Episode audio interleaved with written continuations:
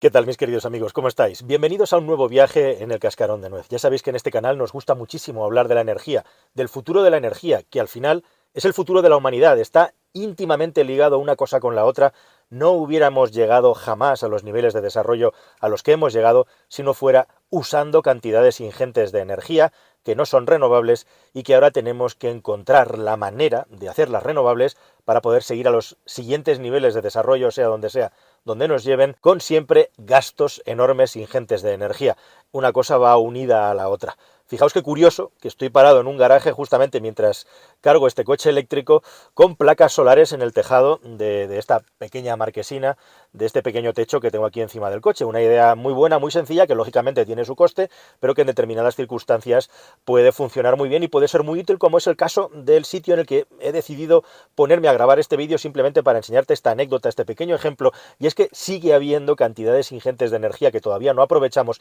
y el gran problema y el gran reto, esto no es nada fácil y de hecho todavía no lo hemos conseguido, es convertir esta gigantesca masa de energía que tenemos del Sol, que es lo que nos ha dado, nos da y nos dará toda la energía que la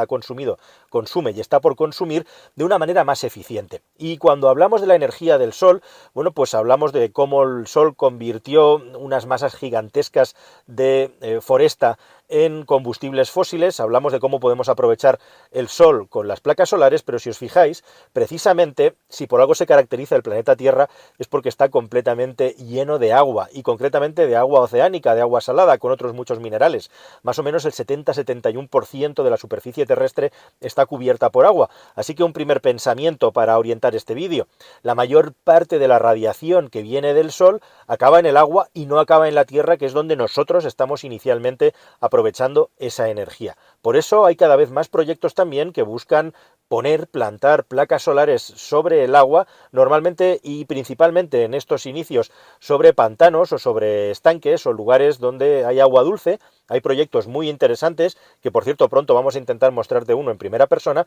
pero ¿por qué no también en el mar? En el mar es lógicamente mucho más complicado, más complejo por los movimientos y las oscilaciones que tiene el agua, incluso por las tormentas, pero empieza a haber experimentos para poner placas solares en el mar y de hecho en España se acaba de inaugurar la mayor planta solar del mundo sobre el océano. Lógicamente está colocado en una zona portuaria o semiportuaria, está colocado en una zona de aguas tranquilas y ahí se han colocado unas placas solares, como puedes ver en la foto, los valientes promotores del proyecto se han puesto encima, en esta fotografía tan curiosa, con la particularidad que es lo bueno que tiene poner placas solares sobre el agua. Bueno, pues básica y esencialmente, aparte de que la radiación solar siempre la vas a tener, siempre que haya, eh, puedes aprovechar mucho mejor el espacio porque la estás poniendo sobre la superficie y no hay elevada y por lo tanto no hay generación de sombras, es prácticamente despreciable la cantidad de sombras que hay y luego también el reflejo del agua en el mar puede provocar un aumento de la generación de electricidad, aunque esta parte es mínima. Una cosa muy interesante también de tener placas solares en el agua es justamente que el agua es el refrigerante más universal y más barato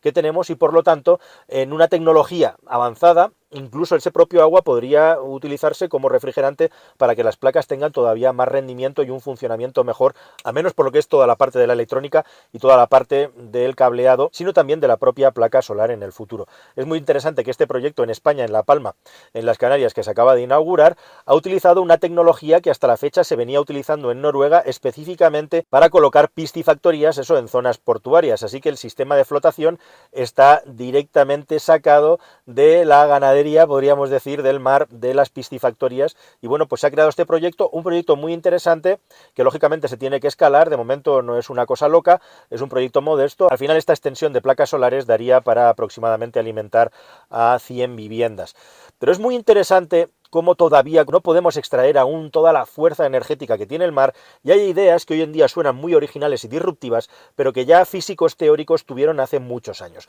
Por ejemplo, aprovechar la fuerza de las mareas, que es algo que solo se puede utilizar en zonas muy concretas, y aprovechar también la fuerza de las olas. De hecho, en la misma España, igualmente también, en este caso, en el norte, en la zona de Motrico, en Guipúzcoa, hay un proyecto que se puso en marcha ya hace más de 10 años para utilizar y aprovechar la energía undemotriz, que no mareomotriz, por cierto, que se tiende a utilizar la palabra mareomotriz para las distintas formas que hay de aprovechar la energía que hay en el mar, del movimiento, de la física del agua. Y esto no es así. Una cosa es la energía de las olas, otra cosa es la energía de las mareas, otra cosa es la energía de las olas rompiendo contra la costa y otra, la de las olas moviéndose dentro del mar con estos sistemas que hay ahora, estos gusanos gigantes también que se están experimentando para ver cuánta energía son capaces de dar, pero justamente también ahí en Motrico hay un experimento que podríamos decir, bueno, que algunos han criticado porque no da mucha energía. Estamos hablando también de que da el equivalente a lo que consumen 100 viviendas a lo largo y ancho de un año, que fue fuertemente subvencionado y que ha servido básicamente para experimentar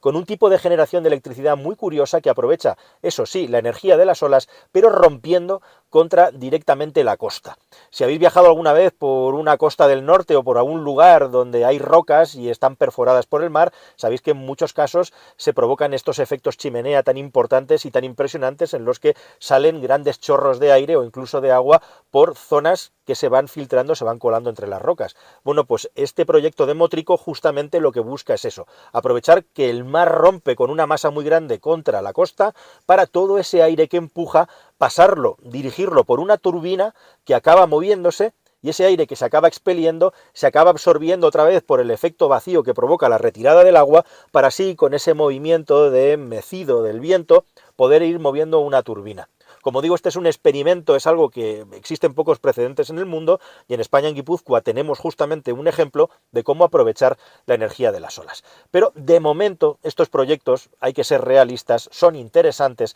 pero no dan para poder generar de manera masiva electricidad, como sí que lo hacen los grandes molinos eólicos o las gigantescas extensiones cubiertas de placas solares. Pero sin embargo, hay un nuevo tipo de tecnología, o mejor dicho, una tecnología propuesta hace muchos años que ahora por fin se puede hacer realidad, que podría cambiarlo todo. Y de eso es específicamente de lo que te quiero hablar a continuación. Y estamos hablando que ni más ni menos en inglés de la OTEC,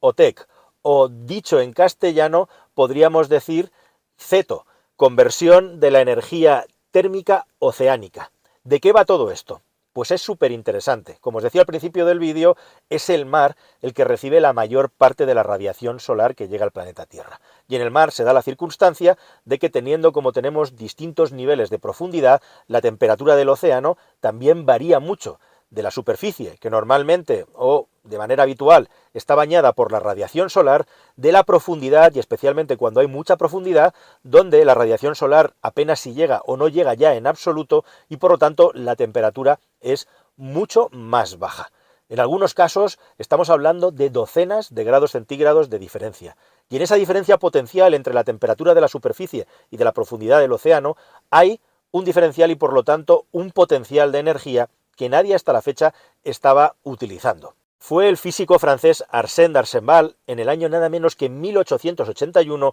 el que diseñó mentalmente o propuso que esta transferencia térmica se podría aprovechar para generar electricidad, para generar energía. Es muy curioso como muchos de los inventos de la utilización, el aprovechamiento de la energía potencial en el océano se propusieron hace ya cientos de años, sino incluso miles, en el caso de las embarcaciones, puesto que un barco no es ni más ni menos que un vehículo que se mueve con energía eólica que hay en el océano. Pero bueno, lo que proponía Arsenval es justamente aprovechar este diferencial de temperatura. Y ahora hay una empresa de Inglaterra que se llama Globalotech que ha conseguido la financiación para poder poner en marcha un proyecto para construir máquinas de este tipo que sean capaces de generar electricidad. ¿Cuál es el principio de funcionamiento? Bueno, pues el principio de funcionamiento es muy sencillo en esta última generación. Básica y esencialmente se trata de una plataforma flotante, es decir, que está dentro del mar. Esto es muy importante porque hasta la fecha esto no era así, que tiene una gigantesca tubería, una tubería muy larga que llega hasta el fondo del océano. Esta tubería literalmente chupa agua del fondo del océano,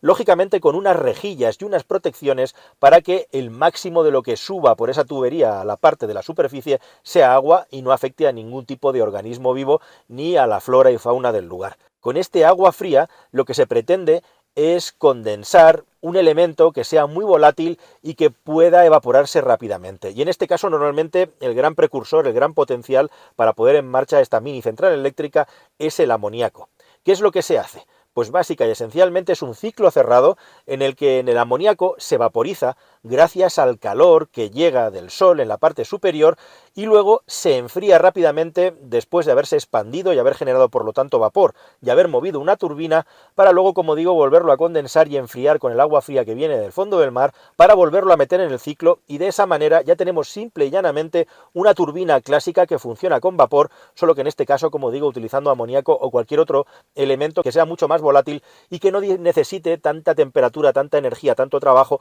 para poderse evaporar. Como digo, el amoníaco es uno de los muchos candidatos que hay a poder crear este ciclo cerrado. Antiguamente, por la complejidad de la tecnología y por los problemas que tiene de eficiencia de los que te voy a hablar a continuación, era necesario hacer grandes montajes de tubería y se ponían en tierra. Actualmente, con la evolución que han experimentado los intercambiadores de calor y las temperaturas asociadas a esto, se pueden hacer plataformas mucho más pequeñas, con mucho menos dinero y que además estén flotando en el mar. ¿Y esto por qué? Bueno, pues básica y esencialmente porque en el mar el terreno es absolutamente gigantesco y con una plataforma que sea capaz de aguantar los envites del mar, el movimiento, aunque haya mala mar, se puede replicar y duplicar sin que haya ningún tipo de problema de terreno. Estamos pensando que es una tecnología que inicialmente está pensada básica y esencialmente para las islas, para dotar de electricidad a las islas, de electricidad que es algo muy importante y probablemente de las cosas más complejas a las que se tiene que enfrentar la humanidad. En España lo sabemos muy bien, hasta la fecha, por ejemplo, en las Islas Baleares se han estado utilizando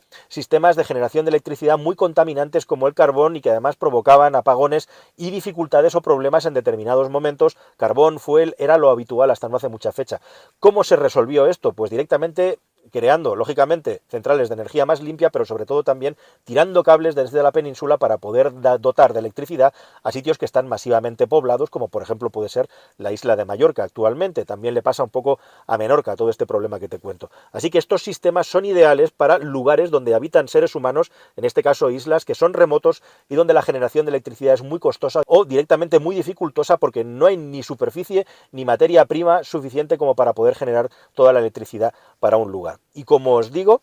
este tipo de tecnología que ahora se puede poner en una plataforma sobre el agua se puede replicar indefinidamente. De hecho, sus promotores dicen que la energía potencial que podría tener un sistema OTEC es directamente igual al que han generado todas las centrales térmicas de carbón que hay sobre la Tierra actualmente. O sea que es una gigantesca fuente de energía que está totalmente sin utilizar. ¿Qué problemas tiene? Pues el problema principal, lógicamente, es la eficiencia energética, que justamente ahora se considera lo suficientemente buena como para poder poner en marcha un proyecto como este, pero es muy importante que haya una diferencia de temperatura entre el agua de superficie y el del fondo de al menos 20 grados centígrados. Lógicamente, cuanto mayor fuera el diferencial de temperatura, mayor sería el rendimiento de la planta hasta cierto punto. Pero es un problema, por ejemplo, para aquellas aguas tropicales o poco profundas o ambas cosas en las que el diferencial de temperatura no tenga esos 20 grados entre arriba y abajo. Si no llegamos a eso, una central OTEC no es posible porque los rendimientos termodinámicos que se conseguirían no son suficientemente buenos. Pero no deja de ser un experimento tremendamente interesante que si tiene éxito en el futuro se podría replicar y podría producir también suficiente electricidad para que en lugares remotos de la Tierra, para empezar, ya veríamos en el futuro, pudieran tener una energía totalmente limpia e inagotable de una manera absolutamente nueva, original y diferencial. A mí me parece desde luego un proyecto muy interesante y lo que me gustaría, llegados a este punto, espero que te haya parecido a ti también interesante, aparte de que te suscribas al canal para aprender cosas nuevas todos los días, si es que no lo has hecho todavía, es que te parece, si habías oído hablar de ella, esto se supone que es un clásico que se ha estudiado mucho en las escuelas de física, pero que no se ha podido hacer realidad, como te he ido contando y deslizando a lo largo y ancho del vídeo hasta este momento. Nada más, espero vuestros comentarios, espero vuestros me gusta, por supuesto, y me gusta tenerte aquí, que comentes y que sigas navegando con nosotros en el cascarón de nuez. Hasta el siguiente vídeo, querida familia. Adiós.